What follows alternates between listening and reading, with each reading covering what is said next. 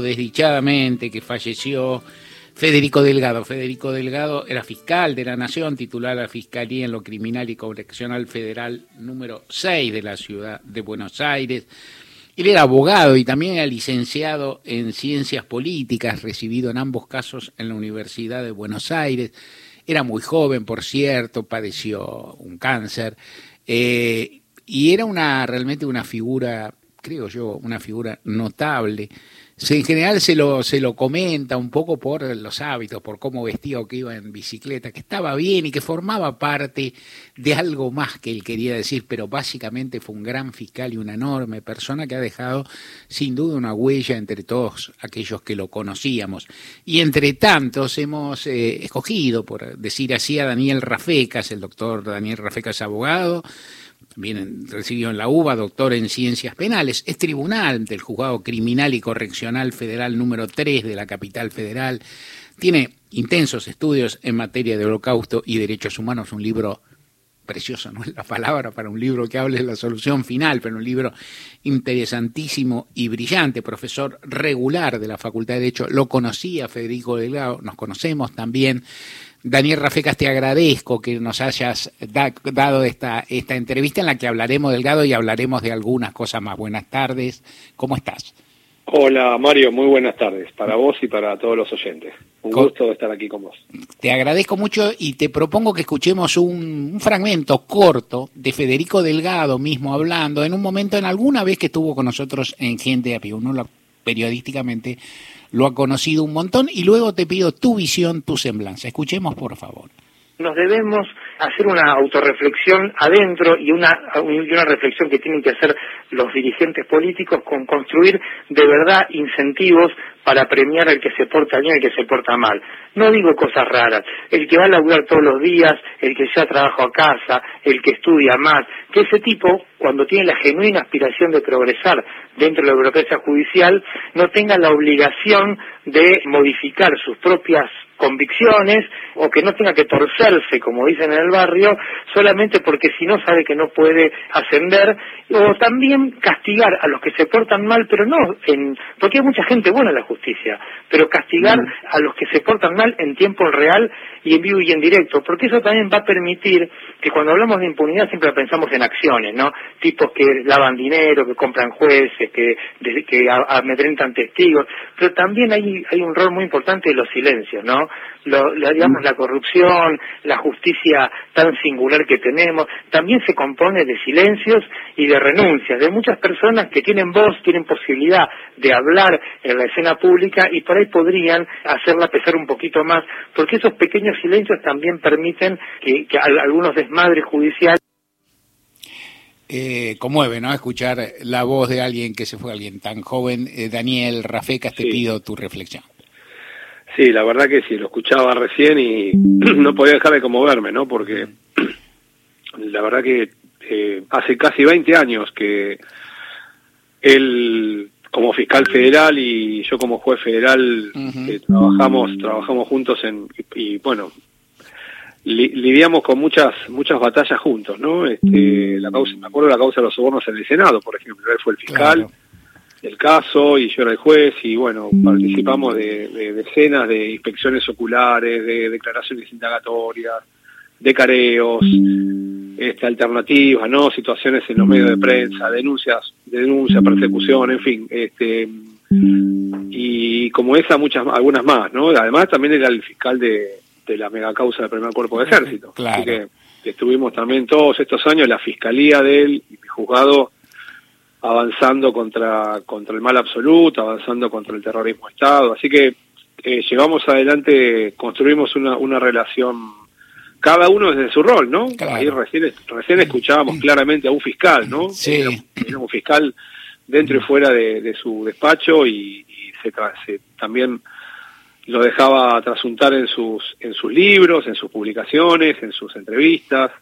Era muy coherente entre, entre lo que sostenía en sus dictámenes, eh, la forma en la cual se relacionaba con sus empleados, con sus colegas, con los jueces, y también eh, eh, ante la sociedad. Entonces, por eso, bueno, este, la verdad que su partida generó una enorme conmoción, como vos habrás percibido seguramente como, como buen periodista que sos, generó una enorme conmoción en el mundo judicial, en el mundo también de la política vinculado con lo judicial, en el mundo del periodismo vinculado con lo judicial. Así es. De hecho, yo publiqué en mi, cuenta de Instagram una semblanza y nunca, desde que tengo Instagram, nunca tuve tanta repercusión, nunca. Nunca. Eh, nunca tuve tantos comentarios, Mario, tengo como 300 comentarios, es decir, un montón de gente expresando los respetos, las condolencias, eh, los recuerdos, el, el ejemplo que él dejó, la huella que dejó, un montón de gente diciendo, bueno, ahora hay que seguir defendiendo, sosteniendo sus banderas, sosteniendo su, sus ideas, su vocación. Así que la verdad que su partida es muy dolorosa, pero al mismo tiempo conmueve, eh, bueno, todo lo que sembró Federico mm, en, estos, en estas décadas, diría, ¿no? Porque no son años, son décadas de, de construcción. Hay algo, sí, sobre lo que señalás, apenas un apunte porque he visto lo que noté y quiero remarcar. Primero, muchísimos, muchísimos colegas y colegas periodistas, inclusive con un rango transversal que no suele ser lo común, ¿no? En, la, en la, Argentina, digo, decir, muchísimos periodistas aparte con un recuerdo muy sentido, un recuerdo de una persona porque él era, era, era raro, un tipo, digamos, tenía una sonrisa muy franca, vos lo decís en tu Instagram. una sonrisa, pero también era, era sejijunto a veces, ¿no? Era discutidor, era, era bravo, que yo no, era, era enérgico en sus posiciones, tenía una capacidad didáctica enorme, y uno ha visto esto, y eh, dentro del sistema político menos, y dentro digo, la asociación de fiscales y demás, el procurador, es decir, hay autoridades que tienen que hacer lo que tienen que hacer por una cuestión protocolar respetuosa, pero no vi, no quiero, no quiero hacer por ahí me perdí alguno, pero no vi muchos jueces que recordaran a este fiscal tan valiente. No, por ahí no, no tiene el estilo de salir públicamente a expresarse, quizás. Claro. Pero yo lo que te digo es que en el ambiente hay mucha conmoción. Claro. Además, no te olvides, Mario, un poco lo decía, un poco lo decía vos, fíjate, que, retomando un poco las expresiones de Federico Delgado en ese tramo que, vos pusiste al aire, el, Poder Judicial no termina ni, ni de lejos, termina en nosotros los magistrados. Claro. Nosotros somos como la punta del iceberg, debajo, debajo, de, debajo de los jueces, de los nombres que aparecen en los diarios. Hay una enorme estructura de funcionarios y empleados que son los que mueven eh, el, andamiaje, de los engranajes de la justicia. Y especialmente en esos ámbitos, en los engranajes de funcionarios y empleados es donde más eh, conmoción se ha generado, consternación se ha generado por la por la rápida partida de Federico, porque esto este proceso empezó este año.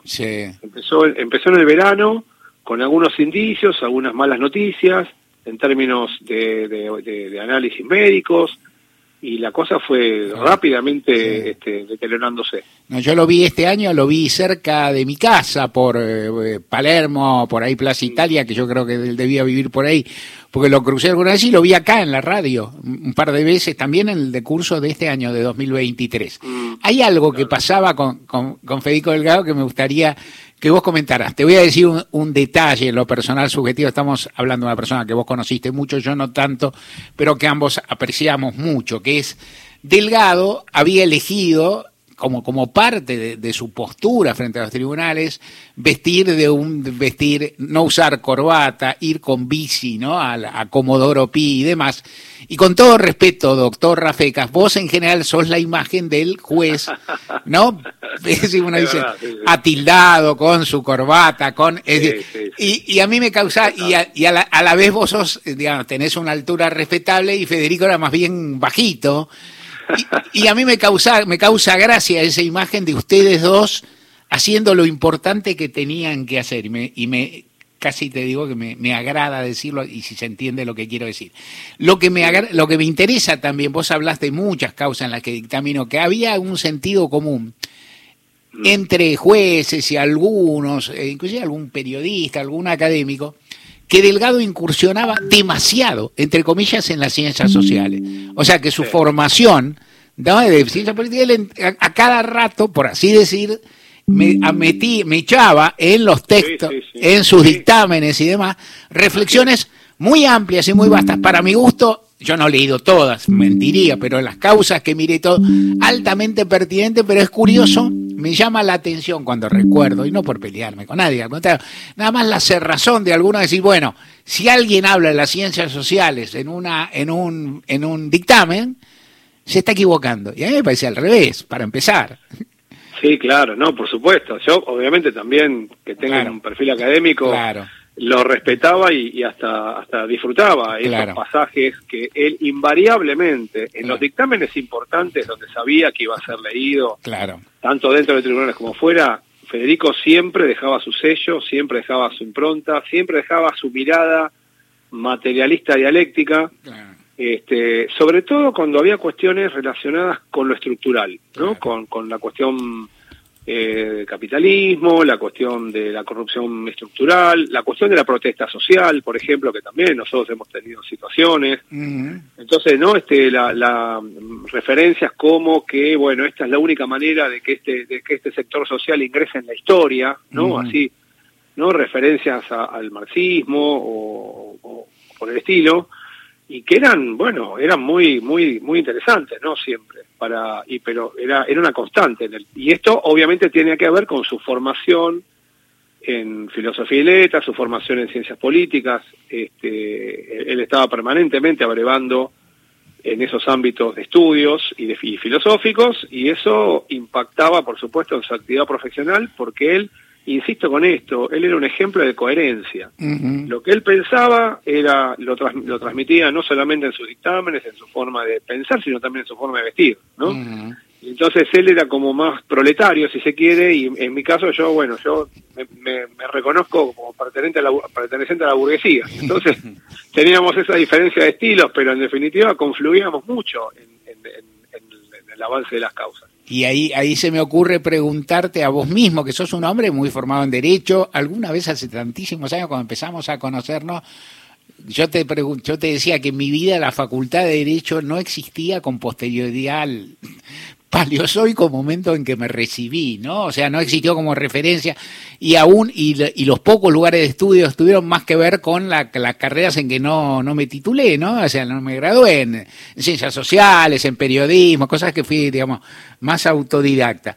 Pero en tu caso, por ejemplo, todo lo que investigaste, ¿cómo, ¿cómo pensás que influyó o cómo se interinfluyeron todas tus investigaciones sobre la solución final y demás en los juicios que trataste acá en una situación que tiene parentescos, pero que también tiene diferencia, como fue el terrorismo, el específico terrorismo de Estado en la Argentina.